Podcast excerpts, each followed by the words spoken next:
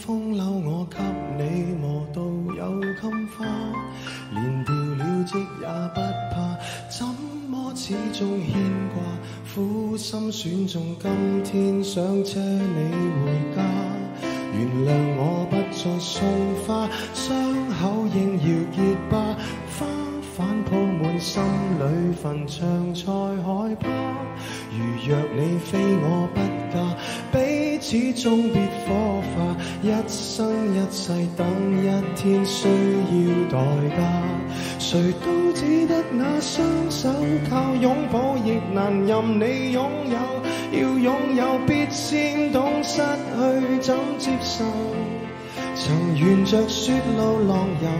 为何为好事泪流？谁能凭爱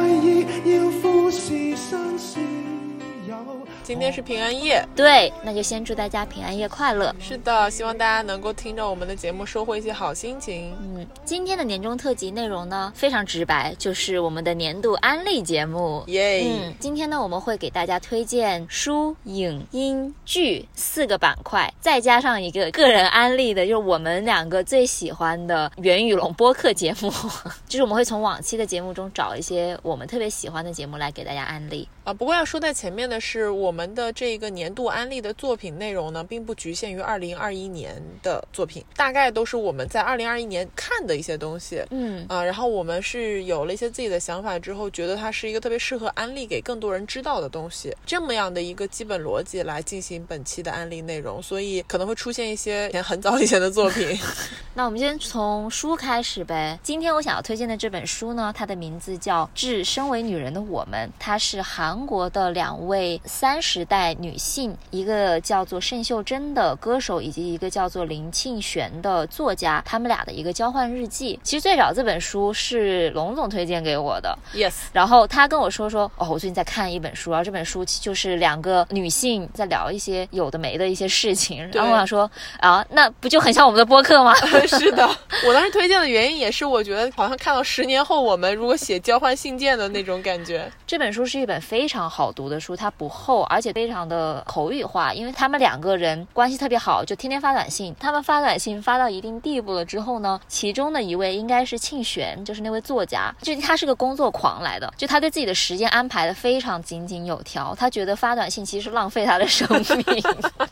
但是他又忍不住想要发短信。最后他就提议说：“哎，我们要不要来做一个交换日记？这种交换日记又出版了。”然后他就觉得啊，看到我以前就是所谓的浪费时间，但还是有了一定的用处，就还挺有意思。的吧，所以他的那个很好读。我是读书特别慢的人，我三四个小时看完的。呃，里面的话，他们聊了很多日常的东西。这本书的形式呢，就是他们两个互相交换的书信记录，一来一往的这么一种形式。然后他们会在信中谈及到可能最近发生的一些事情，然后会根据对方提出来一些点进行一些更加深入的阐述或者说回应。虽然是这样有点闲散聊天的一种形式吧，但是它是有一些大的主题在里面贯穿了他们整个的这个书信内容。比如说他们会聊年龄观，嗯。他们会聊爱情，或者说爱是什么东西，会聊作为一个独立女性要如何生存。他会给彼此一些建议，比如说怎么样做演讲，或者说怎么样去讨要工钱 这种事情。对对对，那一段我受益匪浅。我也是，所以就还挺有意思的。特别是我读起来的话，会还蛮有共鸣的感觉，是我们这个年纪，或者说再比我稍大一点年纪，我可能会面对的一些思考或者是现实的问题。对，从这个层面上来说，我相信也会跟很多人产生共鸣。情吧。对特别是从事自由职业或者说创作行业的人，而且他们两个之间的互动其实挺搞笑的。对他们是韩语翻译成中文的嘛，嗯然后大部分时间时候会有点像是类似于以前写博客时候的那种风格，有一点点的文绉绉，或者说有一点点的正经，但是在某些时刻，他突然间又变得很活泼。是的，我记得特别清楚，是有一次我忘了是哪一位了，反正他们就说我最近生活上遇到了很多很讨厌的人，就社交上有了一些问题。完了之后呢，他就在信的结尾说，好想跟你赶紧约饭啊，下次我们赶紧出来吧，然后我们一起骂骂骂人吧。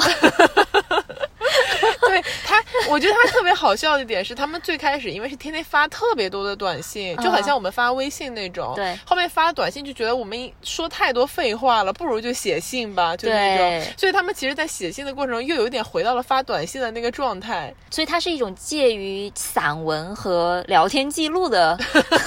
哎，对你说聊天记录这个很有意思。而且其实也很像播客转成文字的形式。我当时还跟袁总开玩笑说，如果我们两个就是也写交换信件，可能就差不多是这个风格。嗯，然后他聊了几个大的问题，我觉得也可以稍微跟大家分享一下。比如说，他讲到年龄这件事情，因为他们两个都是三十多岁、快四十的人嘛。庆璇是他是已经成家了，就是有老公有小孩儿。秀珍也就是那位音乐人，她是做很多职业，她涉猎很广，她也做播客。哦，他们两个都做播客，by the way。可以找去听一下，虽然听不懂。是，然后呢，呃，秀珍也她也在开书店，她的生活状态是她有一个男朋友长期交往的，但是她没有结婚，也没有小孩儿。这样聊到年龄这件事情的时候呢，他们有几句话我还记忆比较深刻的，就是年龄，与其说它是一个数字的话，更多是你有一种感觉，就对时间有了更多的概念，就是我要如何利用有限的时间做我更想要做的事情。他们有提到说，可能秀珍她比较难以拒绝别人的要求。庆璇呢，他是一个比较有原则，并且能够拒绝别人的一个人。他就认为说，决定不做一些事情，也就是说只做自己喜欢做的事情，这种生活态度本身跟年龄有一定的关系，因为他们会本能的意识到说，我的时间已经所剩无几了。对于庆璇来说，他说必不可少跟可有可无的这个界限就越发的清晰了起来。所以我觉得这个还是挺有道理的。感觉他们两个是把我们日常中很多生活中小事的思考具象化了，就是落在了信纸上。哦，还有就是关于人生规划的这个方面，有一章我记得很清楚，就是我读了特别有共鸣，因为秀珍是一个，她是一个艺术家，比较有创作自由灵魂的这样的一个人嘛，他会经常劝庆玄说，你作为一个艺术家，你怎么可以不休息？你要好好的休息一下，才能够呃创作出更好的东西嘛。但是秀珍又是一个工作狂，他会在自己信件说，我最近真的好累好忙，我现在已经是中午了，但是我的眼皮已经在打架，然后我的那个美式咖啡已经见底了，然后就说他最近接了很多很多的工作，不只是说是因为他喜欢工作，而是他喜欢这种被人需要的感觉。只要有人来找他，他就会感觉说，哦，我被需要了，那我一定要好好的把这件事情做好。对就他甚至有时候不会考虑报酬，报酬不是在他考虑的一个层级里面最高的那一项。然后就把自己搞得特别的忙，他的社交生活也会因此受到了影响。就如果是别人找他谈工作的话，他是一定会腾出时间去的。但如果是个朋友给他发短信说啊，好久没有见了，我们要不要见一下？他说好啊好啊好啊，然后对方就说到底什么时候呢？然 后他就不知道该说什么了。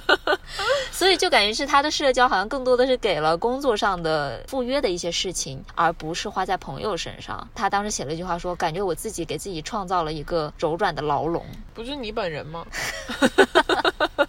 对，所以我就觉得，听过我们前几期的朋友应该都知道，是我是一个很讨厌卷的人，而且我一直在抱怨这件事情。因为龙总是一个还挺能够接受这种快节奏生活、都市生活的人嘛。嗯，然后我经常会说，这怎么可以呢？你你得慢下来，你得好好的休息一下什么的。但是到最后，就是我是一个更忙的人，对，乱七八糟、七七八八的事情出来。嘴上说着跟心里想的完全是两码事儿嘛。对，就是这种矛盾的感觉，就是我很能理解他。所以庆璇不是也写信反击了他吗？对。对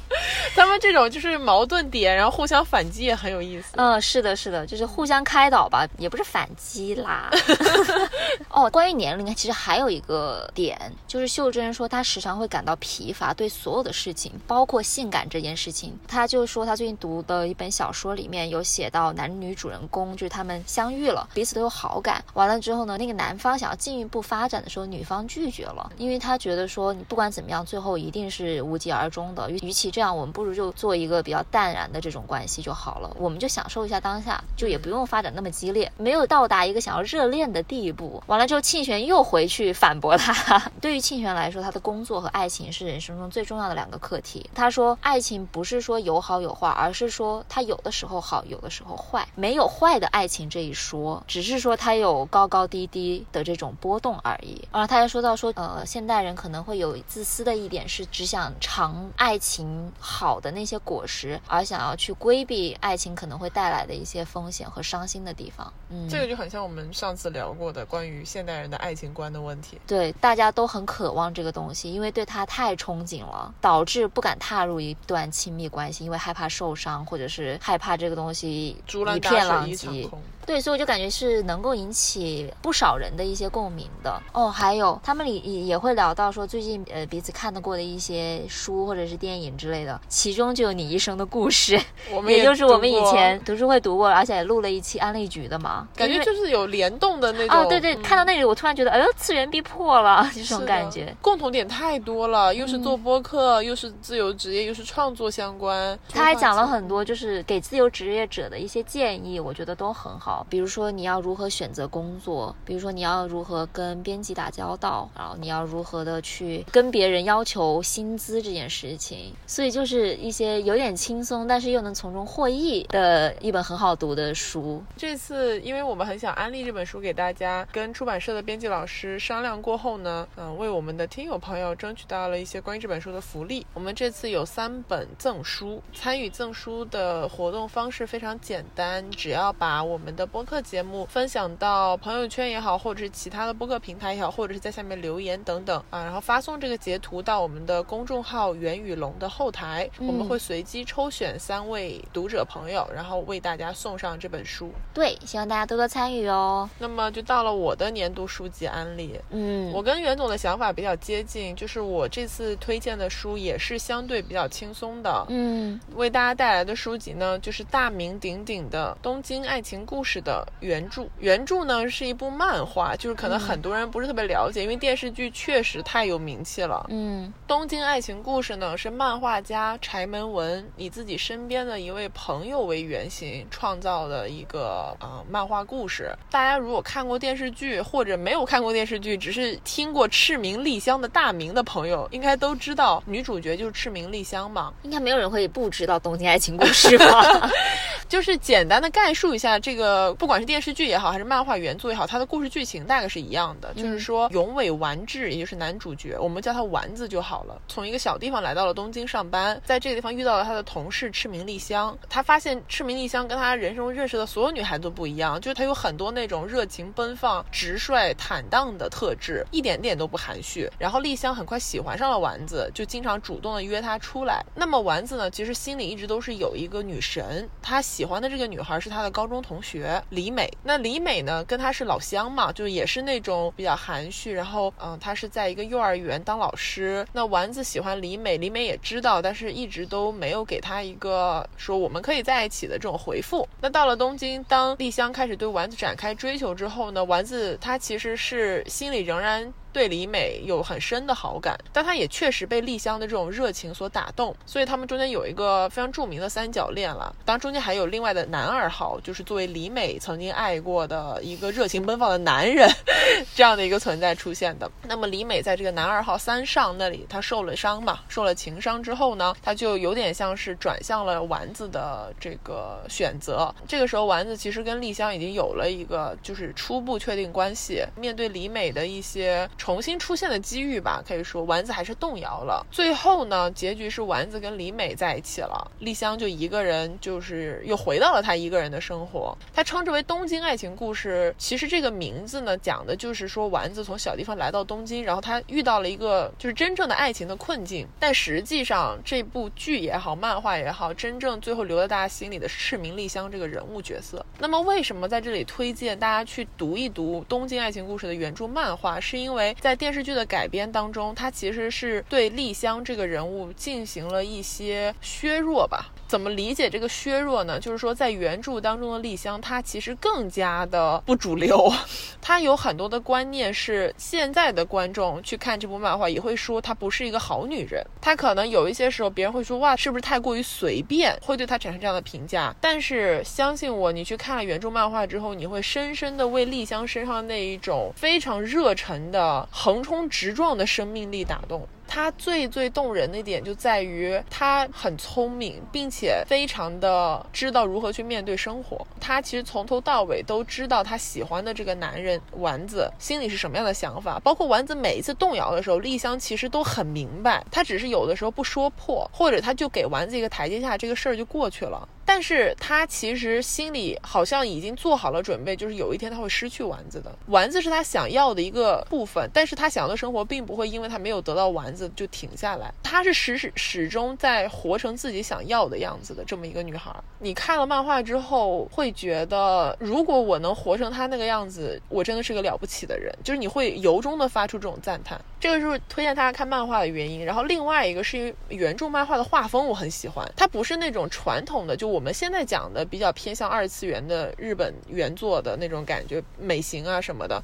它其实有一点点靠近简笔画的那种风格，但是它的那种人物线条勾勒的感觉非常的精准吧。我不知道艺术上面是不是有种说法，就是少即是多，就是这种很玄乎的东西。它其实有的时候不用刻画一个特别繁复的场景，但是它靠人物的简单的对白，还有一些人物简单的表情变化，就能把整个事情的氛围烘托的非常清楚。我觉得这点很。难得在漫画里面，他是我为数不多在看了漫画还做了那个摘抄的，你知道吗？这个作者他对于对话的拿捏程度非常精准，所以这个是推荐大家去看这个漫画的原因，也是确实它是一个很轻松的哦。不过要先说在前面，这个漫画有三本，每一本都很厚。哇哦，好轻松哦！我这说着说，我想起它上中下漫画嘛，就到看的很快的，它不像是就是全都是文字的书。这是身为女人的我们，一共就 怎么开始拉踩了吗？现在两百多页。东京爱情故事有九百多页，真的很好看，相信我。嗯呃，逢年过节特别适合看的，因为你断了，重新再捡起来也很容易。嗯嗯，它密度没有那么高。我们的书籍呢，就是以上的两本，那么我们就进入今天的电影环节。环节，OK，那还是我来讲 打头炮，按照这个顺序。对，嗯，今年呢，我们看了很多的电影了，然后也有很多我非常喜欢的，比如像《沙丘》啊，然后竟然想不起来第二部。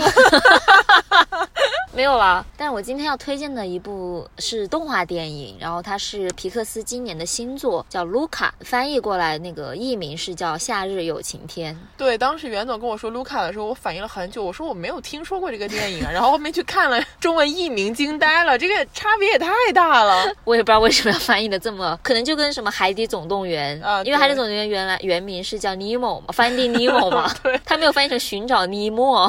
翻译成了《海底总动员》。对，为什么要推荐这部电影？就是它很打动我，这是一个很主观的事情，因为在网上对它的也是褒贬不一嘛。有的人是觉得说，嗯，它很套路，就是迪士尼或者皮克斯已经堕落了什么的。然后也有人说，啊，我哭的稀里哗啦，好惨什么的。我属于后者，那很明显吗？那么卢卡讲了一个什么样的故事呢？首先简单的说一下它的设定，就是卢卡他是一个海怪，海怪就是半人半鱼的这么一个存在吧，在海底的话是鱼，到了岸上就自动变成了人。如果你在岸上沾到了水之后，你的皮肤就那一块皮肤就会变回鱼鳞。在这个故事里面，海怪跟人类是水火不容的。人类是千百年来一直想要去捕杀海怪，然后海怪也很惧怕人类。故事的主角叫卢卡，他是一个小海怪。然后在某一个契机下，他认识了另外一个小海怪，叫做 Alberto。这两个小海怪呢，就到了一个意大利的小岛上面，认识了一些人类的小朋友，其中包括一个女孩叫茱莉亚。发生了一些事情，然后结局就是在。解决了重重矛盾之后，他们都彼此找到了自我，并且让海怪跟人类达成了和解。完美的概括。这故事为什么很打动？因为其实很多人看这个故事的时候，他能想到很多不同的事情。海怪或者说 Alberto 跟 Luca 他们所代表的就是少数人群，就是在这个社会不被待见的人，被人所惧怕和畏惧和厌恶的人。那人类世界就是所谓的现在的主流人群吧，可以说是。茱莉亚呢，就属于一个呃生活在主流世界的人，但是又能够跟他们做朋友，并且能够帮助他们，然后他们一起共同进步的这么一个角色。就最开始呢，卢卡跟 Alberto 关系是有点像 Alberto 是卢卡的人类导师，就他教给他了很多新鲜的事物，告诉他大的那个月亮是大鱼，小的星星是小鱼，就是类似于这种东西，然后会告诉他人类有摩托车什么之类的，所以他们就度过了非常愉快的一段夏日时光。但是他们认识了茱莉亚之后呢，卢卡就被茱莉亚身上的很多东西给吸引了，因为茱莉亚会告诉他，比如说天文学的知识，说哦那个不是大月亮，也不是小鱼，这个是月亮，然后那些是星星，然后有不同的行星等等的这样的一些对卢卡来说更加有意思的一些信息，所以他们俩就是人类嘛，对，或者说他不知道以前不知道的一个世界嘛，对，所以他们俩关系变得很好。这时候呢，那个 Albert 就有点吃醋了嘛，然后他们两个就是因为什么事情就争吵了起来，然后 Albert 就说你其实根本都不是一个人人类，我们是海怪。然后呢，他就自己游到了海海里面，就有点像是说你快看，就是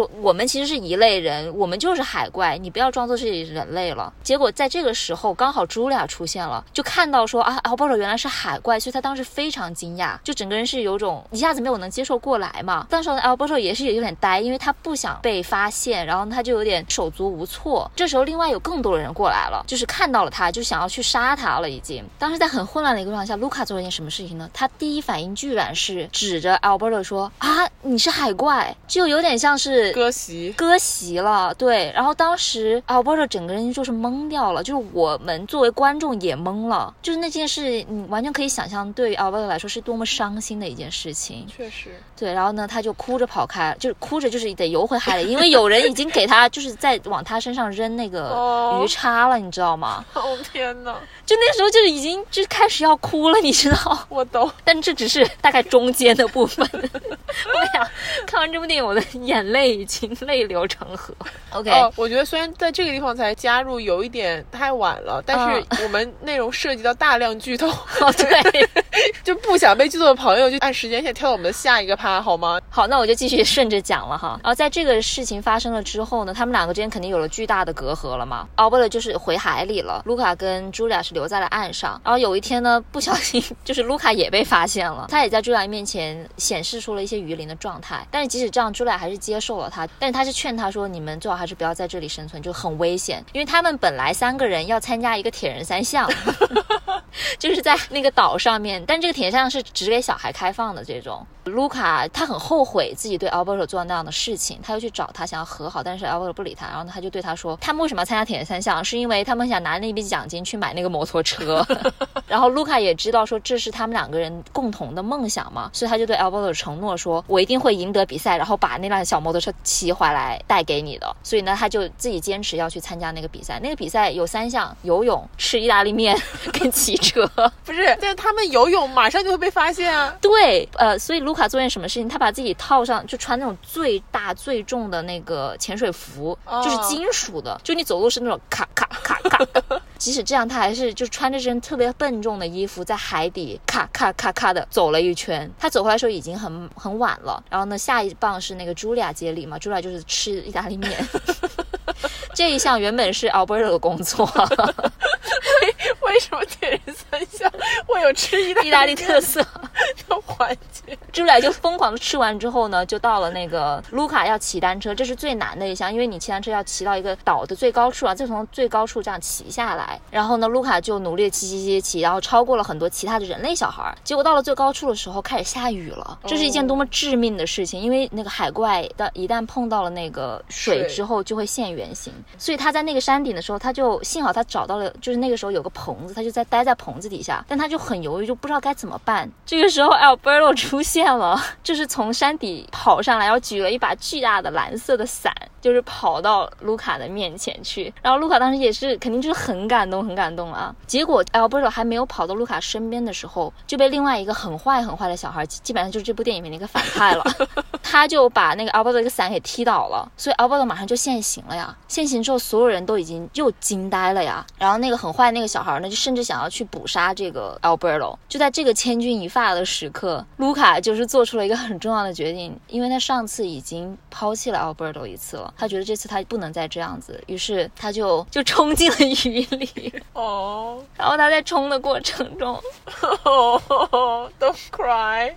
然后卢卡那个时候就是从棚子里面骑着单车冲出来，就雨打在他的身上，一片一片的换成就是化成了雨淋，然后慢慢他整个人就是那个海怪的那个脸和身体就显现出来了嘛。然后他就奋不顾身，就是把那个 Alberto 给牵了起来，也不是牵来，基本上是踹了起来，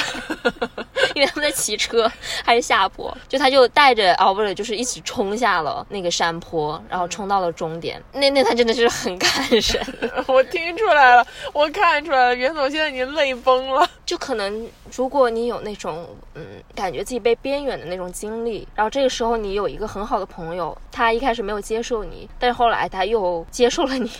嗯，或者说他他帮助你，甚至他是暴露出自己的脆弱的一面来帮助你，就是跟你一起这样子能够走下去，接受到你身上不被别人接受的这一面，这是需要很大的勇气的嘛。当然，不管是帮助别人，还是说自己走出那一步，所以我觉得就是那个地方是是真的很感人。对，然后他们就赢得了比赛。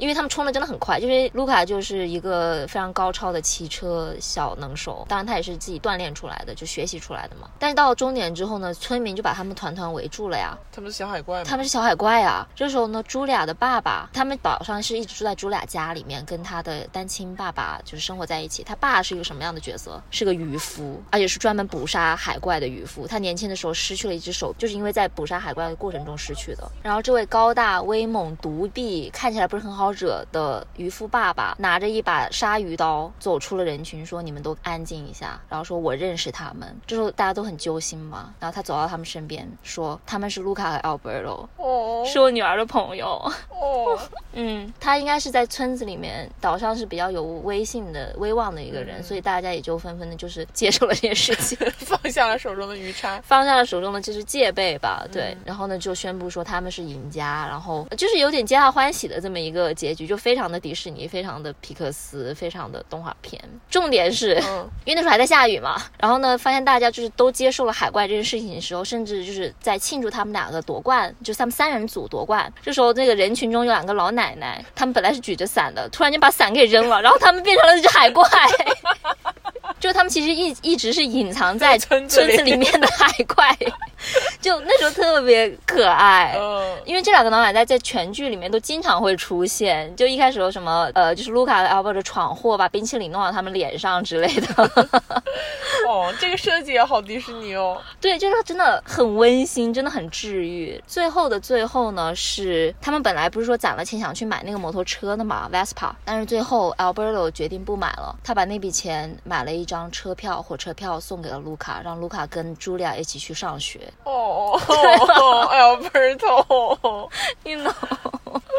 他好悲情啊，这个角色。对，所以就是结局的话，就他们在那个火车站台上面告别，Alberto 就是终于接受了说卢卡他有他自己的人生想要去闯。因为他是从小失去父亲的人哦，这点哦不真的好悲啊！他一直装作是一个无所呃很无所谓、很勇敢的一个形象，因为他教他也教会卢卡很多，就是做一些勇敢，甚至是有点冒险、冲动的事情。但是他内心是比较缺爱的，就是他父亲应该是很早就离开了他，过着一种比较孤独的生活，在那个塔里面。我看到有人解说说，觉得这个是隐喻，就是一些人群在他们决定做自己了之后，不被家人所接受，被抛弃的这么一个状态。但总之就是他还是决定让卢卡就是去追寻他自己的人生，然后但他自己呢就留在了岛上，跟着茱莉亚的那个爸爸，因为他从小就是还是挺缺少就家庭的关爱的嘛。茱莉亚的爸爸是有一种长者如父的这种形象，所以他就跟着他一起就是学习捕鱼，然后学习一些在岛上生活的技巧等等的。对，他就决定留在岛上了。茱莉亚跟卢卡就去上学了。我现在听完你所以的 这种感觉，我特别喜欢 Alberto，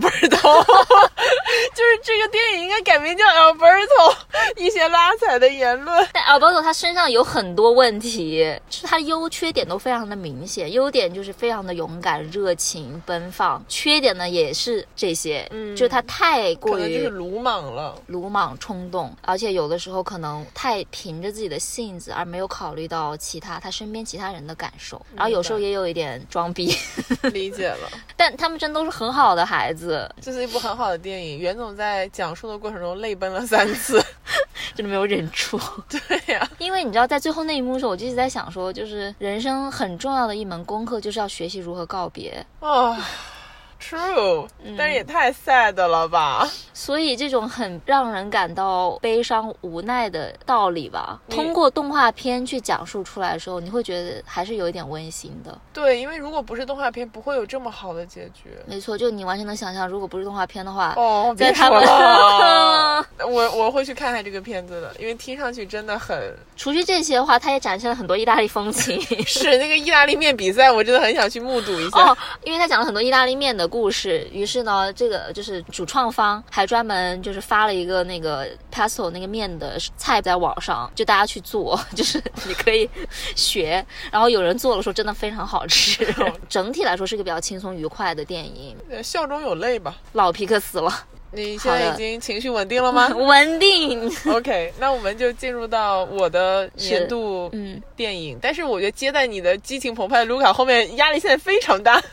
因为我推荐的这个电影恰恰相反，它是一个极端现实主义的、非常残酷的青春物语，嗯名字叫做《上帝之城》。老影迷肯定都知道，它其实是本世纪初的一部巴西电影，它应该是我人生中看过的唯一一部巴西电影，在整个影史上面是有一个非常好的评价和地位的。啊，我是今年才看这部电影，这个电影看完之后给我冲击非常非常大。它讲了一个什么故事呢？就是在六十年代的时候，巴西里约热内卢有一个贫民窟，当时是政府啊帮助那些特别贫困的家庭，为让他们定居，有点像是我们可能很早很早政府分配的那种解决人口住宿问题的那种嗯房子，然后都是那种矮平房，一大片的。这个贫民窟有个非常讽刺的名字，叫做“上帝之城”。然后呢，就有大量的那种家里面没什么钱，然后有好多小孩的那种家庭，就都来到了这个地方定居嘛。那可以想见，这个地方当时整个的生活物资也很紧缺，嗯、孩子们也没有什么得到教育的特别好的机会，那么小孩就全都去当黑社会了。嗯啊，讲的其实就是六十年代一位叫做阿炮，有一个哥哥是当地的叫少年三峡。说是少年三峡，其实就是十几岁的小孩儿在那边搞黑社会的过家家，但唯一不一样的就是他们是真刀真枪的，嗯就他们都有枪，这些小孩就不是过家家了。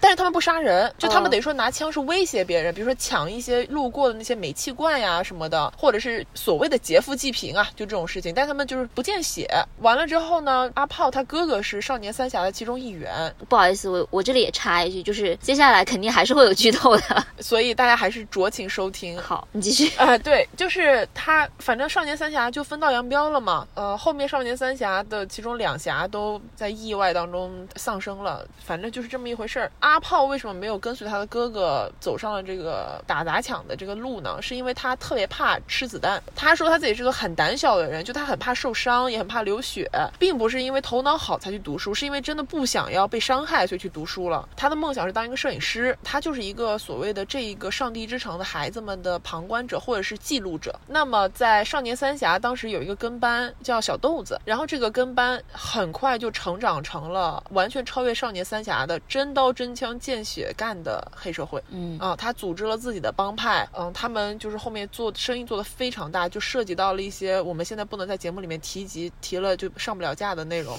小豆子、阿炮都是一批长大的孩子嘛，还有另外一个所谓的他们这个团队的军师叫班吉，他们组建了这个帮派，就统领了整个上帝之城。但是在这个过程当中，又发生了很多这种帮派血拼，或者大家互相算计，比他们这个帮派更小的一批孩子，就所谓叫矮子帮。之所以叫矮子帮，因为他们都特别特别小，就那小孩毛都没长齐，可能十岁都没有。嗯矮子帮把他们干掉了。嗯因为这个就是比谁更残忍。最早的少年三峡是不愿意见血，就他们是说白了还是过家家，虽然真抢，但是就是不敢做那些特别伤天害理的事儿。接着来的小豆豆后面变成小霸王了嘛，他们就是意识到做这些事情是要动真格的，但是比他们更小的孩子已经经更早的领悟到了这些道理，所以就是一代又一代的轮回，而且孩子越来越小，好残酷。非常非常残酷。这个片子看的，而且它第一个，它摄影水平极其之高超，就它以电影的角度来讲，是一部杰出的电影。它的镜头语言，它的对白非常完美。第二点就是，当你看到所有的大结局了之后，你感慨这故事真的好残酷的时候，你会发现后面出现了很多照片，这些故事都是真的。嗯，阿炮是一个真实存在的人，他是真的用自己的镜头记录了他自己童年的伙伴，以及就是一代又一代从上帝之城走出来的孩子们怎么样，就是所谓的我们说堕入了社会的阴暗面的这个故事，他见证了一切的发生，然后所有这个故事里面涉及的人物都是有真实原型，并且没有捏造，你就是这才是最残最酷残酷的的部分。你看到那个片尾的时候，你会觉得真的就想骂街那种，就怎么可以有这么不一样的人生，你知道吗？而且嗯很讽刺的点是，因为他们当时导演拿到这个故事的本子，就他们去巴西拍这个片子嘛，拍的时候找的小孩儿都是当地的小孩儿，呃，都不是专业演员啊，大部分的主角都是青少年嘛。后来在这个片子里面演最后那一批最小的小孩的矮子帮，真的都去当黑社会了。就在外拍完这个啊，对，了解到那个大的街区或者那个地方是什么样的生存环境之后，你就会意识到，他们可能有这样的人生选择是逃不掉的。如果说我们去了解就是里约热内卢的那些就是贫民窟的生活环境的话，你会意识到，就这些孩子就真的没有出路。嗯对他们来讲，可能拍电影是人生短暂的那种昙花一现的瞬间，但是之后是要回归自己的正常生活。嗯他们的正常生活就是会落入这样的轮回之中。嗯，就是非常非常残酷这个片子，而且就在这个片子里面，枪支出现的场景，你到最后都麻木了。哪怕是在比如说美国，我们最常见的就是就是有一些州它不限枪的这么一个国家，你都不会见到这么夸张的，就是孩子频繁的使用枪支的这个场景，还有孩子对于一些烟草药物。我懂。对于暴力的理解，我说句很直白的话，你看了之后，你觉得人命不是命，嗯，就整个电影的开头是围绕着一只杀鸡的故事，有一只鸡要被煮成菜了，看到它的同伴被煮成菜了之后，这个鸡就想逃跑，然后一群小孩在那捉鸡，它这个开头其实已经隐喻了它的这个所有后续的发展了，而且还有一个你印象特别深刻，被人家说烂了，但是怎么说都是对的的话，就是教育真的能改变人生，因为这个里面片子里面为数不多走出来的孩子就阿炮嘛，就是因为他就他不想干这个，他怕死嘛，他就去读书了。当然也会有一些机缘的问题，他出来了，他可能就是唯一一个能破局的人。哎呀，你看的时候特别难受，非常非常难受。这个片子我为什么会去看？因为我一直都知道它很有名气我也是一直不敢看，就是啊、我看的原因是这个，我有一个豆瓣日历，有一天的那个日历上面正好是《上帝之城》的那个剧照。它的剧照是什么样的呢？是一个从下往上的呃仰拍视角。这个仰拍拍的是什么？是一个拿着枪指着镜头的小孩在大喊，那个画面非常有冲击力。然后下面配的台词是什么呢？是里约热内卢的明信片上是不会有我们这里的。嗯，这个就是非常有冲击力的画面和这句摄人心魄的台词掐住了咽喉，我决定马上去看，然后我就去看了。看完之后，我真的很久都不能平静。它是一个非常想非常有冲击力的电影。我们刚刚推荐很多轻松的东西，就是中差就突然来了一个很沉重。很沉重。对，我觉得我们接下来也挺沉重的。我们接下来进入沉重板块。对，但总的来说，是我认为如果真的对电影感兴趣的朋友，不容错过的一部佳影史经。典吗，没有看过，真的值得去看，它会让你反思很多的东西。OK，那我们现在就来到了我们的年度音音乐乐环节嗯，嗯音乐的话就改一下我们前两轮的顺序吗？嗯 这么好来，我先来吧。哦，我想推荐的这个音乐，很多喜欢音乐剧的朋友可能听说过，它是非常著名的音乐剧《汉密尔顿》（Hamilton） 里面的一段原声。我所推荐的这个版本是被收录在2016年正式发行的原声带当中的，由 Sia 主唱的这么一段音乐，名字叫做《Satisfied》。Satisfied 中文我其实拿不准要怎么翻译，因为它怎么翻译会完全取决于你怎么理解这首歌想传达出来的意思。嗯嗯，这首歌因为它是音乐剧的一个部分，所以它展示的是音乐剧情当中的一个情节。汉密尔顿讲了一个什么故事呢？他是美国的开国元勋之一嘛，也是美国的第一任财政部长，十美金上面印的头像应该就是他的，如果没记错。然后呢，汉密尔顿他是出身比较平微，不是一个大门大户的子弟，他靠着自己的努力，一步一步的，最后达到了我们现在所知道的这个成就。Satisfy 讲的这个故事是他人生中遇到他的夫人伊丽莎白·斯凯勒，呃，Elizabeth Schuyler，但是歌曲的主人公却是一个叫做 Angelica Schuyler，也就是安吉丽卡·斯凯勒的女人，也就是伊丽莎白的姐姐。歌曲所讲述的意思是说。安吉丽卡在做婚礼的祝词，她所祝福的正是在婚礼上结合的汉密尔顿和伊丽莎白。嗯，她在祝词当中穿插着自己对于她与汉密尔顿第一次见面的回想。她与汉密尔顿结识在一个他们都很年轻的场合，当时汉密尔顿还是一个 nobody，他没有出身，没有背景，谁也不认识他。但是他很快就被汉密尔顿打动了，不管是他眼眼睛里面呈现出来的那种欲望之火也好，还是整个他们俩非常聊得来这件。事情也好，他们两个是属于有点点一见倾心的那种感觉。但是安吉丽卡马上意识到一个问题：斯凯勒是纽约名门，他们家只有女儿，作为家里的长女，她是有一个所谓的要去攀附，或者是通过婚姻结识更高权贵的人这么一个家庭使命在身上。她没有办法法随心所欲的去决定自己的爱情，所以呢，他当时跟汉密尔顿相谈甚欢之后，一转头发现自己的妹妹伊丽莎白在后面看。着汉密尔顿的眼神，他马上意识到他妹妹也喜欢汉密尔顿。他非常清楚的了解，如果他跟他的妹妹伊丽莎白，也就是他认为全世界最善良的女孩，去讲这件事情，伊丽莎白一定会所谓的要把汉密尔顿让给他。但是他没有讲，因为他知道自己有家庭的使命，然后他也知道，如果汉密尔顿跟他妹妹结合了，那么汉密尔顿就会一直留在他的人生中，就是他跟汉密尔顿会成为自己彼此生活中不可或缺的一部分，他们是家人了嘛？嗯，所以在这样的过程中，他就决定把妹妹介绍给汉密尔顿。伊丽莎白就跟汉密尔顿结婚了，所以又回到这个歌词，最后他以婚礼祝词开场，以婚礼祝词结尾，就是祝他们俩百年好合，一生幸福。中间最后会说为什么叫 satisfy，他的意思就是在他跟汉密尔顿第一次见面的时候，汉密尔顿就跟他说，我能看得出来你不是一个会 satisfy 的女人，然后他说你也不是。最后的结局就是他说我们俩都知道，我们俩是那种一辈子都不会 satisfy 的人，大概就这么一个故事。这个歌词，嗯，所以这是一首必须要看歌词的歌。当然，我非常喜欢 Sia。的唱功，就我很喜欢她唱歌的感觉，她应该是我最喜欢的欧美女歌手。光听她的这个音乐也是非常值得的。但这个故事所传达出来的意思是我，我每年都听好多遍这首歌，就是每次听我都会想的，就是一些关于人生的选择的问题。袁总在憋笑，就是你对选择这件事情的执念。对，就是你看，这样你刚刚说就怎么去理解 “satisfy” 这个词，它是野心。还是指的是欲望，还是指爱情，还是指什么东西层面上面的对这个满足感吧？嗯嗯，对，因为我不是我没有看过 Hamilton，就是音乐剧本剧，听这首歌就看了歌词之后，哪怕我不了解 Hamilton 这个故事，那也能够理解到是这是讲了一个什么样的故事。就这首歌本身，它就讲了一出戏，就还挺精彩的。哎，他歌里面呢，就是刚才也说到，就 Sia 的唱功真的是了不得，没有什么话讲。哦，真的，完了。这首歌它有很多重复的部分，让我觉得很有意思。开始头的时候，他在说那个祝酒词的时候，就会说 To the groom, to the bride，然后呢，会有很多的像回音一样的呃那个声音出现。它它不是真的 echo，它就是后面是有那个辅助人声在一句一句的这样唱，但是整个唱出来的感觉是很宏大的，然后有一种轮回兜兜转转，最后还是回到最初的这种感觉。对，而且它整个叙述的逻辑也是一个闭环的回形针一样的东西。是是是。OK，我们这里会把歌放给大家。听一下，然后大家可以感受一下这个歌。对，我们现在就插一下这个歌。嗯。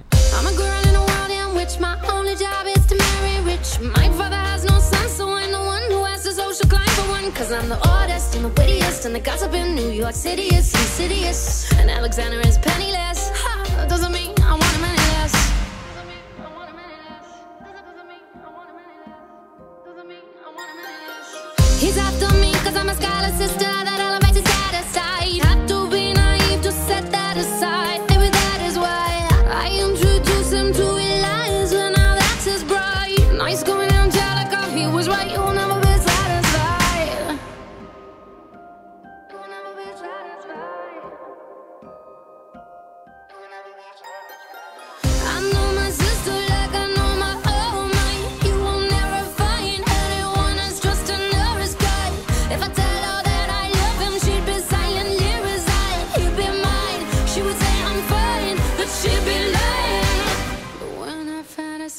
night, it's Alexander's eyes. As I romanticize what might have been if I hadn't sized him up so quickly. At least my dear Eliza's his wife. At least I keep his eyes on my love. To the ground, to the ground, to the ground, to the ground.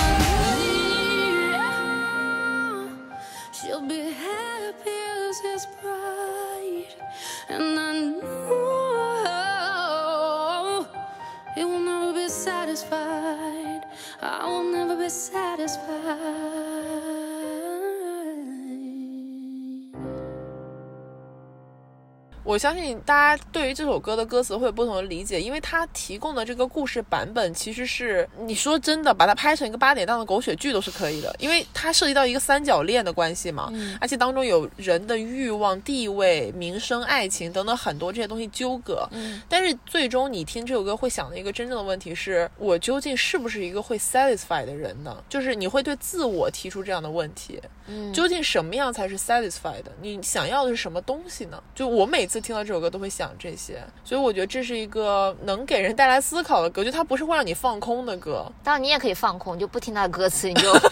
纯听思雅的美妙的唱功，哎，对，那也是可以的，真的让人起鸡皮疙瘩。是 OK，这就是我的选择。好，那我要推荐的这个年度安利歌曲呢，跟 satisfied 基本上是相反的一个风格。它非常的沉静，娓娓道来，它也是讲述了一个故事一样的，但是不是像 Satisfy 那么那种一个纯故事线，它更多的是阐述了对一个事物的看法。然后这个事物呢，就是爱。然后这首歌是陈奕迅的，是去年的歌了，也不算新，它叫《试但求其爱》。Eason 的这个唱功非常了得，我真的想象不出来，除了他还有谁能够阐释这首、啊我也诠释这首歌，对吧想不？到，然后它旋律非常好听以外，它很打动人的是它的歌词。然后歌词的话是小克老师写的，小克老师他最擅长的的东西就是玩文字游戏，然后这首歌也不例外。全是谐音梗。文字游戏比较高级一点，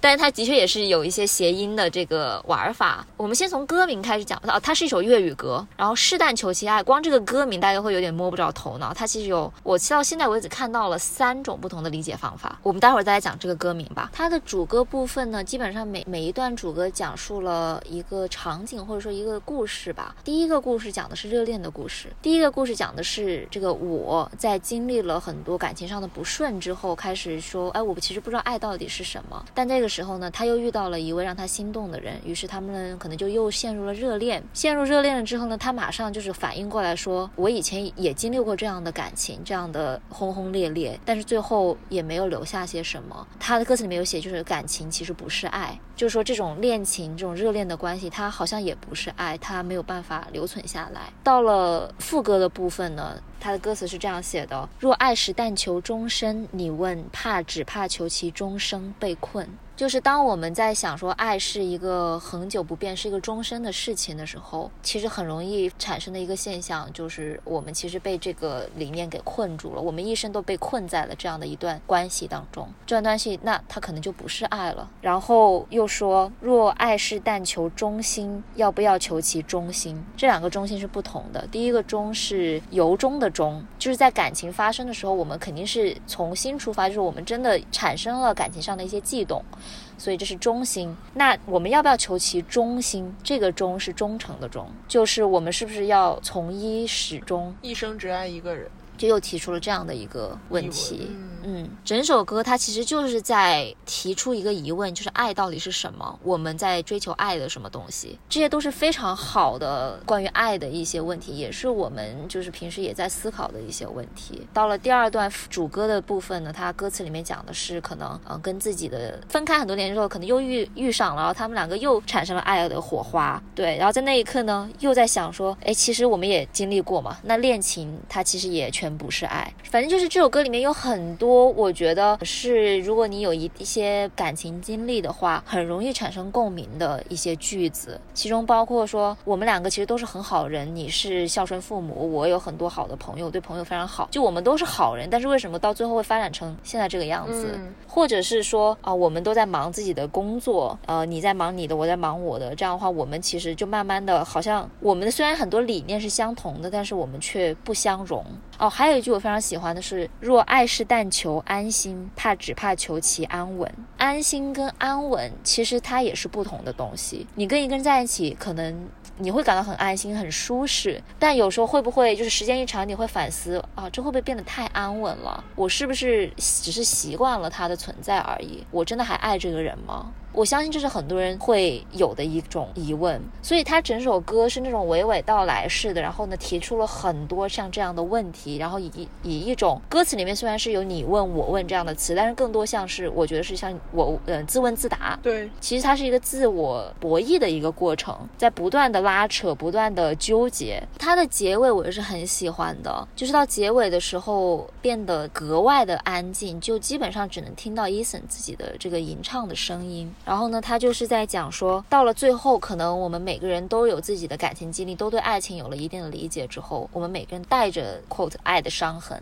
然后我们可能是因为这样的伤痕而适配在了一起。他最后的一句是这么说：说爱七色五味多纷呈，更多灰尘落入五蕴。当然用广东话念起来的话会比较有韵律。对，是的，其实就我想到，我之前听过有一个人讲说，婚姻是什么东西，就是在爱燃烧过后剩下的尘埃，这些尘埃时间久了，它就是婚姻。哇，这话说的也很好哎。然后说回这首歌的歌名吧，“试但求其爱”，为什么会有这么多不同的解读？它可以是“试但求其爱”，“试但”和“求其”在广东话里面都是随便的意思，就有种现代就大家会觉得我反正不管怎么样，爱都不会长久，就是我们恋情都会结束，这种激情的部分都会过去，那我就随随便便的这样子爱一个就好了。然后第二种解释是说“试但求其爱”，“试但”就是随便的意思嘛，那“求其爱”就说我就随随便便的这样子谈一个，但是我希望能他能够变成爱情。嗯，还有一种是是但求其爱，就是我们刚才说的都对，它就是这样的一个很难琢磨，可能就是一地灰尘的一个东西，但我还是想要追求一个美好的爱情。我个人听的时候是比较偏向第三种的，嗯，就是我会觉得是逗号但求其爱，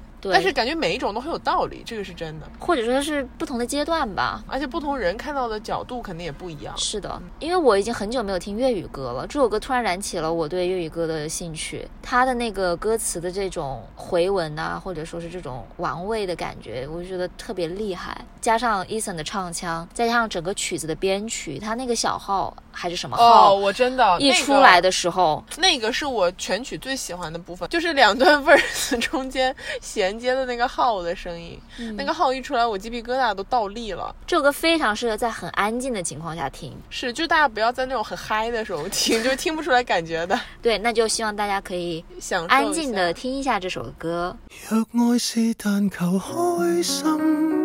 我問要不要求其傷心？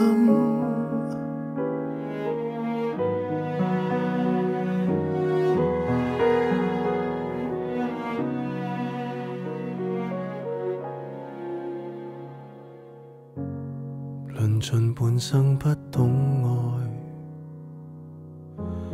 回頭沒有心計劃未來，才來獨處好好檢討什麼叫愛。你便來，混亂裏結識到你，浪漫叫一切粉飾同盼待。某一刹就覺感情深得可愛，在傾吐那刻回，感情從不是愛。若愛是但求終身，你問，怕只怕求其終生被困。你寵愛父母親，我為良朋怜悯，怎都算是個好若爱是但求衷心，我问要不要求其中心？纵双方理念多相同，却不相容，莫論配衬。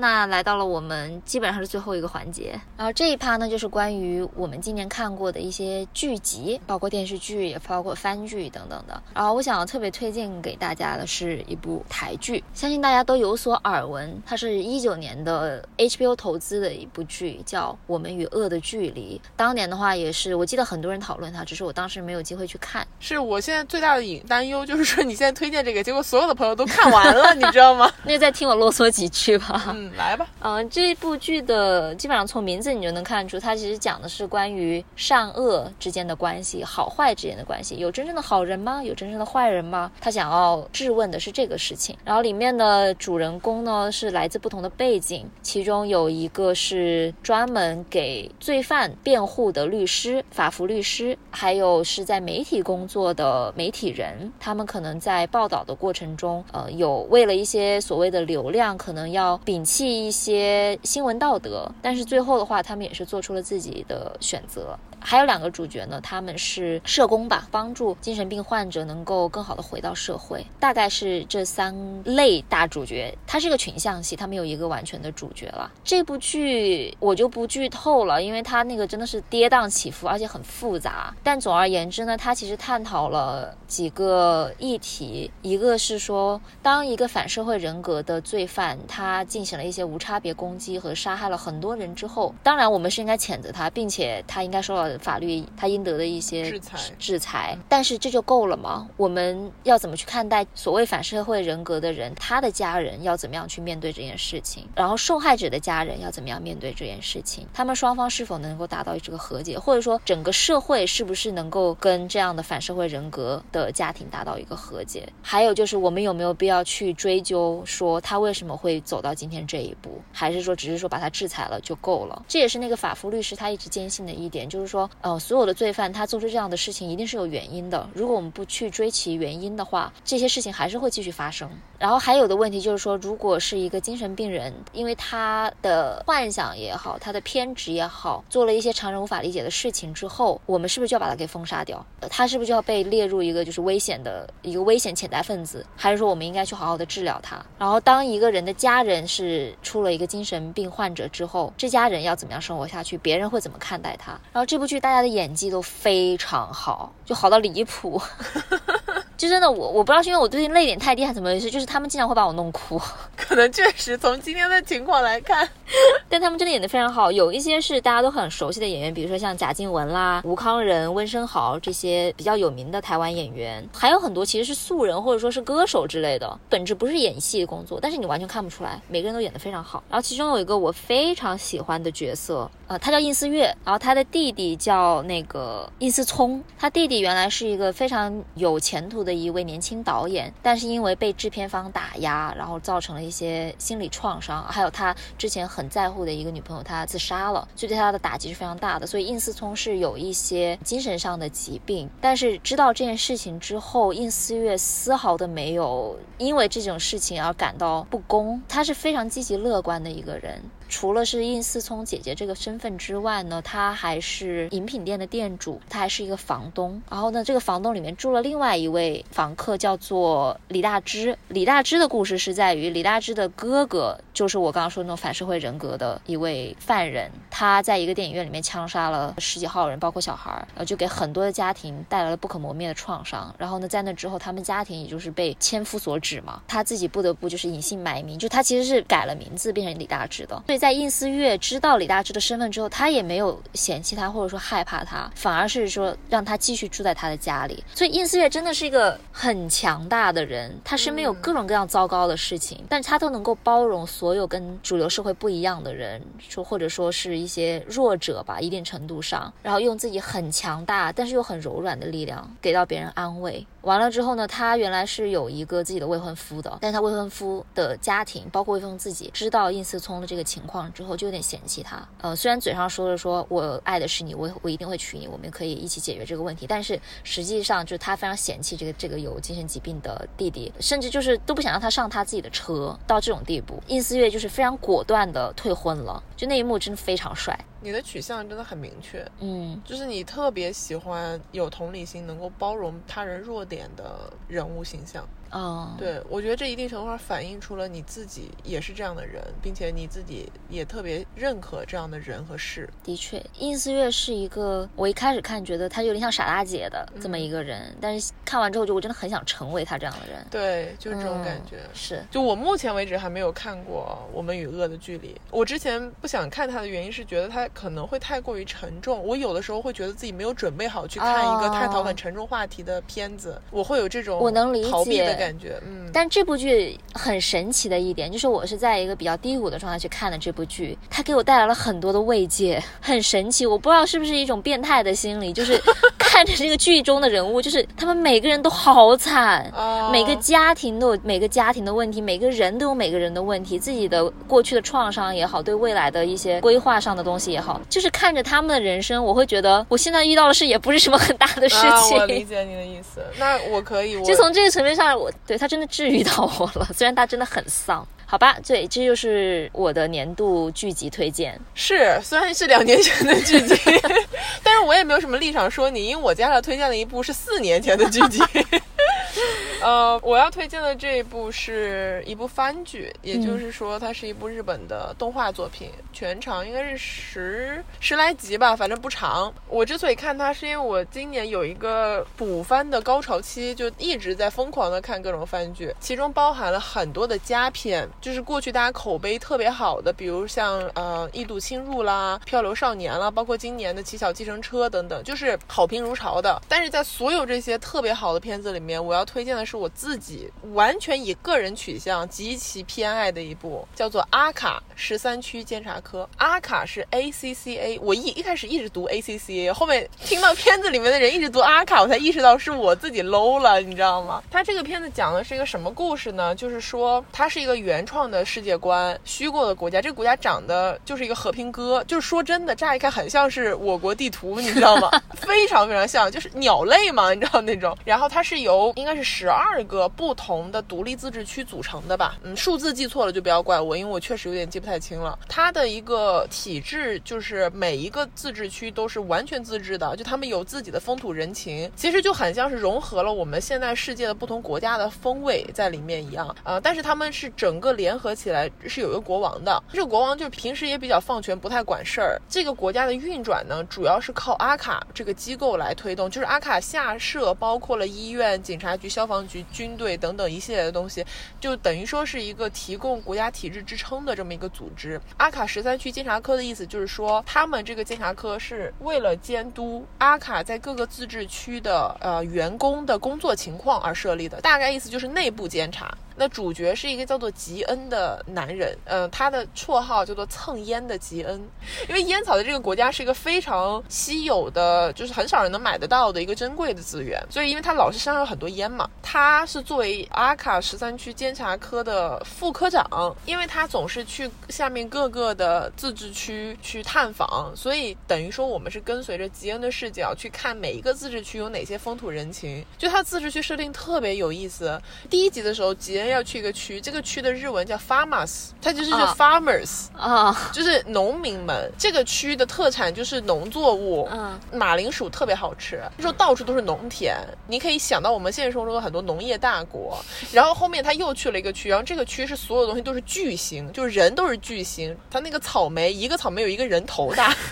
然后他抱着那个草莓，就是一小口一小口的在啃，你知道吗好？可爱。超级可爱我不知，道为什么想到了波吉，就是对这种有点可爱的那种感觉。Yep. 它的主线就是说，吉恩每到一个区，他官职也比较高嘛，一定会见这个区的阿卡的负责人、阿卡的对接人，还有这个区的区长，也就是不同岗位的高管。然后这些高官在见到他的时候，他每次离开这个区都会收获一根这个区特产的烟。其实他后面走遍了，应该是十三个区，其实收了十三根烟，那种感觉就是每一个区的人都在通过送烟这件事情表达对他的支持。他本人跟这个王国之间的王室的一些变迁搅在了一起，所以这个是这个故事的主线。其实是有一点是政治斗争类型的这个片子，嗯，但是这个片子非常好的一点就是在于什么？片子里面每一个人都非常的淡然自若，它不是一个那种就我们现在要搞阴谋了，我们要搞大事，然后我们现在就是要嗨起来，每个人都是有很多的那种苦大仇深的感觉，每个人都很淡定，就是在淡定的推动着这些阴谋往前推进。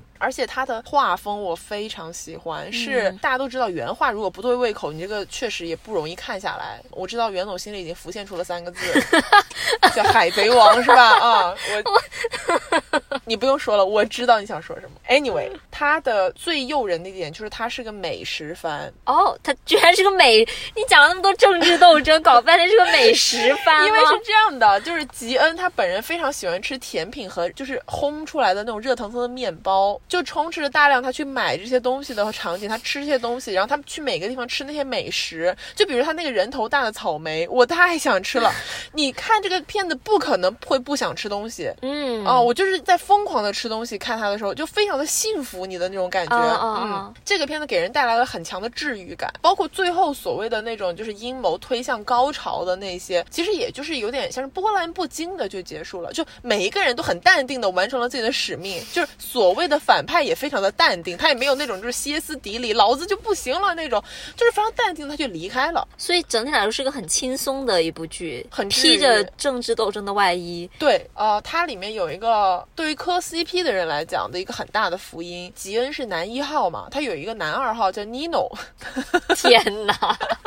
就是中文翻译叫尼诺。这个尼诺是吉恩的高中同学，他是一个摄影师，呃，兼职当狗仔和私家侦探，呃，然后吉恩有的时候要查一些人的案底，就会找他帮忙。嗯，尼诺跟吉恩之间的羁绊，就是它涉及到故事的主线，我就不剧透了，但是是非常非常动人的，是那一种有拉扯的 CP，基本上看到都会磕到，而且就是官方的很多隐晦的表明，他们俩是真的是超越了暧昧的那种阶段，是很好磕的一个片子。反正就你看的时候很快乐，而且这个片子是我很罕见的一集都没有跳过 OP 的片子，哇，一次都没有跳过，他的 OP 做的非常非常好。哦，嗯，我觉得 OP 做的好对我来讲太加分了。哦的确，然后这里是一个 tip，就如果大家想要去看这部片子，B 站上有嘛，就可以不看 ED，但是 ED 后面的那个结束的时候有一句话，那句话不要跳，嗯，那个是涉及到剧情，好的，所以我们就以一个比较轻松的剧作结束了我们的这个个人的案例，但是接下来才是我们今天的重头戏，什么鬼？也就是我们在袁宇龙二零二一年制作了这么多期播客当中，三十四期，哇哦，我们今天做了三十四期节目，两千多分钟。牛啊！就是 OK，在今年的这些节目里面，你最喜欢的 Top Three 是什么？因为我们俩之前聊这个的时候，惊讶的发现我们取向完全不一样，哪怕在自己的节目上面，没有一个是重合的，很神奇这一点。嗯嗯，所以我们就说一下，一人说一个吧，来。我就按那个播客上线的顺序来讲吧。我特别喜欢的两期节目，其实是年初的时候上的那个赛博格特辑上下。赛博格是一个 我很喜欢的概念，而且我是一直都想做这个专题的，没有找到非常合适的机会。但是年初时候就是有这么一个机会，所以就做了。然后在这个赛博格的特辑里面，我们聊了很多喜欢的科幻电影、科幻动画片，包括比较学术的部分，就是有一个赛博格宣言，对也是 Donna Hathaway 写的，算是一个理论支持吧。也聊到了像《黑客帝国》等等一系列这种流行文化里面对于赛博格的这个定义，以及赛博格对后世作品的一些影响。而且我记得那段时间刚好是那个赛博朋克的呃游戏很火的一段时间，对，都在聊说赛博朋克到底是什么。龙总在我提出说我想做赛博格特辑的时候，他就说赛博朋克到底是什么，然后我就坚定的说赛博朋克跟赛博格不是一码事儿。是我也是被科普了。对，反正对，比如像科幻、对性别研究、对可能跟现在我们所生活的世界稍微有点遥远的东西比较感兴趣的朋友，可以去听一下这两期。那我就用一个相反的顺序吧。我不是时间相反，而是我真的有自己心中的 top 一二三，就是有哦排序。我的 top 三是 Rise。嗯一代中国男团的兴衰史。我为什么会特别喜欢这一期节目？有两方面的原因吧。第一个，这个是我们第一次直播录制的节目，我对这个事情印象还蛮深刻的。哦我们之前从来没有探讨过直播的这个方式啊、当时就决定用我们都比较有感情，然后也觉得能聊得比较好的一个内容作为直播的第一次尝试。我记得非常清楚，当天直播了四个多小时，所有就是听下来的朋友都是非常了不起的。没错呃没错，最开始的时候我还挺紧张的，因为就没有直播过嘛。然后当时袁总也很安慰我，给了我很多那个鼓励，这样，嗯，最后聊出来我觉得还是蛮好的。第二个原因就是因为确实我们两个对 Rise 是有比较深的感情的，啊，不管是像我就是从头到尾见证了它的诞生与结束，像或者是像袁总中间，但是从中获得很多快乐与力量。这个男团给我们带来了很多的对于偶像行业的思考。在这个之外，我们从他身上获得的快乐和精神，价值。对，是无价的。所以做这期节目是不光是对不了解 Rice 的朋友是一期阐述式的科普，对于我们自己来讲是一个感情上面的是个 closure 的感觉，一个总结吧。嗯因为那个时候是在 Rice 那个解散的嗯这一期节目是我认为就是倾注了非常多的感情在里面，我很高兴的就是真的有朋友过来说，可能不了解这个男团，但听了我们讲了之后，对他产生了好奇，对嗯偶像行业产生了好奇，就这个是我觉得最大的有的价值。嗯，有好也有好几个人这么跟我说，对我就很开心嘛，听到这是个话，是是是。好，那我接下来要推荐的这一期节目呢，我发现我推荐都是那种偏内容严肃 之类的。对，然后我想推荐这期的话，是我们采访青年记者吴佩月的一期嗯节目。这期节目我觉得它比较特别的地方是在于，记者这个行业其实是我们两个都不太熟悉，就是不是我们的主业，不是我们的专业范畴。平时也打交道比较少，但是我们都会对这个东西感兴趣，很想了解一下新闻到底是怎么制作的，或者说调查新闻到底是怎么回事。刚好呢，配乐是做这一行的嘛，然后通过跟他的聊天呢，能够稍微了解到这个行业一点点，然后也可以从他所关心的故事里面得到一些平时可能接触不到的知识。他那期节目录制，我学到好多东西，就是前后包括我看了他的很多新闻报道，嗯我就会发现他是提供了很多思维的新的视角给我。是因为我们两个是一直是自己两个人里叨里叨逼叨逼叨叨的，对，我们也会反思说我们是不是有点信息茧房之类的。嗯虽然我们俩取向很不一样，但是很多时候立场是一样的，观点是很相似的。有一个新鲜的声音带来一个新鲜的视角，我们觉得是很有意义也很有意思的一件事情。对对对，嗯是的。那我的 top 二的推荐呢是 Amy Winehouse 用生命唱一首最痛的歌。嗯、这期节目的特殊之处在于它是今年七月二十三号上线的，非常非常巧合，十年前的七月二十三号就是 Amy Winehouse 离开人世的那么一天。啊、我们都非常喜欢他的歌，并且自从了解了 Amy 的人生故事之后，我就很难从他的故事里面 move on，就是我被他的人生的很多的跌宕起伏，怎么说呢，有点像是困住了，因为他的这种困境是很多人这生都会经历的困境，而且因为我曾经那么喜欢他歌唱的声音，所以对他的陨落就更加的惋惜。在这样的情况下做的这个非常特殊的节目，然后当中分析了很多她的人生是怎么一步一步最终走向了毁灭的这个结局。所以如果大家听过他的歌，或者说是对他的生平有所了解，可以去稍微的听一下、回顾一下这期节目，我觉得是非常值得被了解的。嗯，说到这里，我突然意识到，我非常喜欢传记类的内容。你才意识到吗？啊，不好意思 你的。取向传记，然后那种各种国家，就是宇宙史诗这种东西。好了好了好了，来你继续你的你的最后一位。好，那我最后想要推荐的一期呢，是最近上线的，是深圳特辑，也就是很多听友朋友会说的野猪特辑。对没有想不知道到为什么深圳最后留下来的是野猪的故事。嗯、原因就在于一开始这个选题是龙总提出来的，他其实很早就提出要做这个，嗯我一直没有推进，因为我觉得我不知道聊什么。就我觉得这个东西 OK，它是可以聊，但是我好像对他没有那么多热情。但是后来呢，就刚好我有个朋友，他是在深圳的艺术家，呃，谭丽杰，他有一次做了自己的一个放映，因为他很多项目是跟深圳有关的嘛，而且在深圳的艺术家非常非常非常常少。他选择留在这里，我就觉得是件很神奇的事情，所以我就很想，所以我就邀请他说，嗯、有没有兴趣来跟我们聊一期关于深圳的节目？然后他就很爽快的答应了。于是我们三个就进行了一次非常友好、非常愉有趣快、有趣，就是爆笑的一次讨论。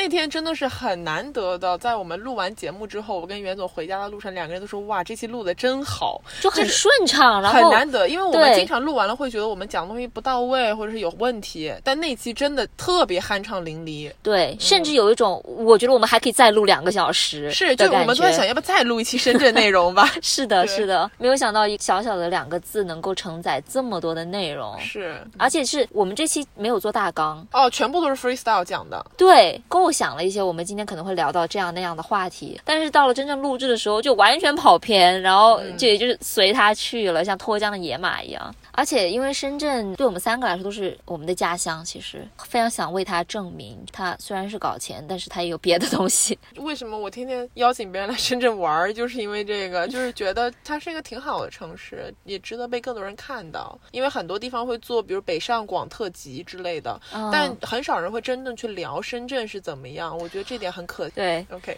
啊、那我最后一期是个非常特别的内容，因为这一期没弄错的话，应该是史上我们所有的节目里面播放量最低、评论量最少的一期节目。我经常就是为这期节目感到冤屈，但不是因为它特别好，值得被大家收听，是因为我个人非常喜欢这期节目。它是一个完全主观的事情，也就是我们今年年初录制的澡堂特辑。我觉得可能很多朋友听到这里都想啊，你们还录过澡堂特辑？对的，我们录过。这期节目是非常事发突然，因为我今年年初的时候回家过年，我回家过年是一定要洗澡堂的。我们老家抽热水那个事儿特别麻烦，嗯、在洗了很多次澡堂，然后当时我还病重的情况下，我就跟袁总说，我很想聊一聊我在澡堂的一些见闻。嗯，所以如果大家去听那期节目，其实是鼻音都特别重，呃，就是聊的非常的没有内容。全部都是在瞎扯淡，那一期就让我觉得很舒服。我个人非常喜欢就是关于澡堂的一些东西，所以我一直都觉得它很可惜吧，在这里。但是我也能理解大家，就是因为它确实没有什么 内容，它不是一个有干货，它甚至也没有什么笑点。对，只是我自己个人倾注了很多感情，所以我就私心把它放在了 top one，但实际上它不应该在这龙个位置。总对澡堂的这一期节目的执念。不过说到这个，就是因为我们刚才就是在录的前几分钟吧，我就收到了小宇宙的一个通知，您的节目澡堂叭叭叭叭，收到了一条回复，我说马上打开看一看，真的，非常感谢这个回复，我们的朋友。太感谢了，嗯，就是我希望今年等我回去的时候，又有一些新的澡堂见闻。如果大家愿意听，到时候可以给大家分享一下。不过在这里，我觉得还是要特别的，呃，为一档栏目留出一个感谢的时间，因为我们今年虽然做了这么多期节目，我们自己也有自己的 pick，但是我认为创四茶话会确实是啊、呃，我们应该拎出来，就是特别说一下的。因为其实说句真心话，如果没有创四茶话会，不会有现在的我们。我们最开始决定做周更节目，决定就是说很高强度的去进行播客工作，就是因为创四，我们对创四有很多想说的、想表达的、想告诉大家的，所以就做了这个节目。然后因为这个节目认识了非常多天南地北的朋友，嗯，然后大家聚集在一起，这也是我们最开始听友群壮大的一个原因。是的，然后才慢慢的有了我们现在的规模，有了这么多人的喜爱，没错，没有创四茶话会就没有现在的袁宇龙，这个是真的。也没有我们现在这么多的宝贝听友。这个我觉得机遇是个很神奇的东西。嗯十二月份的时候，谁能够想到说我们会做一档关于一一个选秀综艺的周更播客，而且还因为这个就是有了很多的收到了非常多的喜爱，就超出我们想象的是的，喜爱。没错，然后也感谢 Luke 接受我们的采访，真的真的非常感谢。我现在是真心的认为，就是我搞创四这些个苦难，就或者我做这件事情，最后真正现在看来就是留下有意义的东西。认识大家。所以非常谢谢大家一直收听我们、支持我们、给我们提建议，其实很多鼓励，真的给了我们很多的鼓励。是，嗯，不行，再说了，袁总就要泪奔第四次了。不会的，好了，那我们今天节目就这么愉快的结束了，希望大家可以接受我们的超多安利，然后不要要忘记我们的赠书福利哦，一定要记得参与对，嗯啊！如果不确定参与方式，可以看我们的简介栏，会写的很清楚的。是的，下一期的话就是十二月三十一号了。耶、对，二零二一年的最后一天，最后一天呢，我们也会放一些轻松的话题，我们会聊一下袁宇龙的一些故事。怎么说呢？干袁宇龙嘛翻了个白眼？没有没有没有，不敢不敢。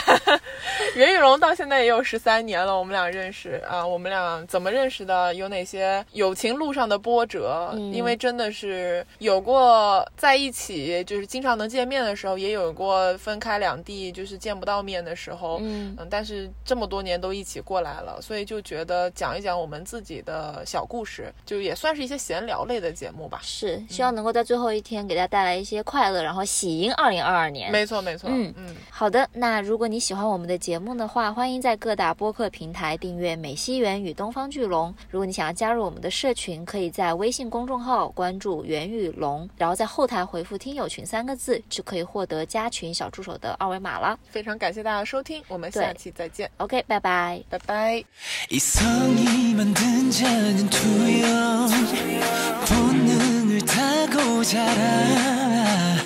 깊은 곳에 핀 꿈이여. 밤을 아는 채로 짙어지는 채로 내 안에 언더 언더. 아름다운 silhouette 감미로운 voices 나를 미치게 하지. 음, You are my messiah You are my man. Killing me.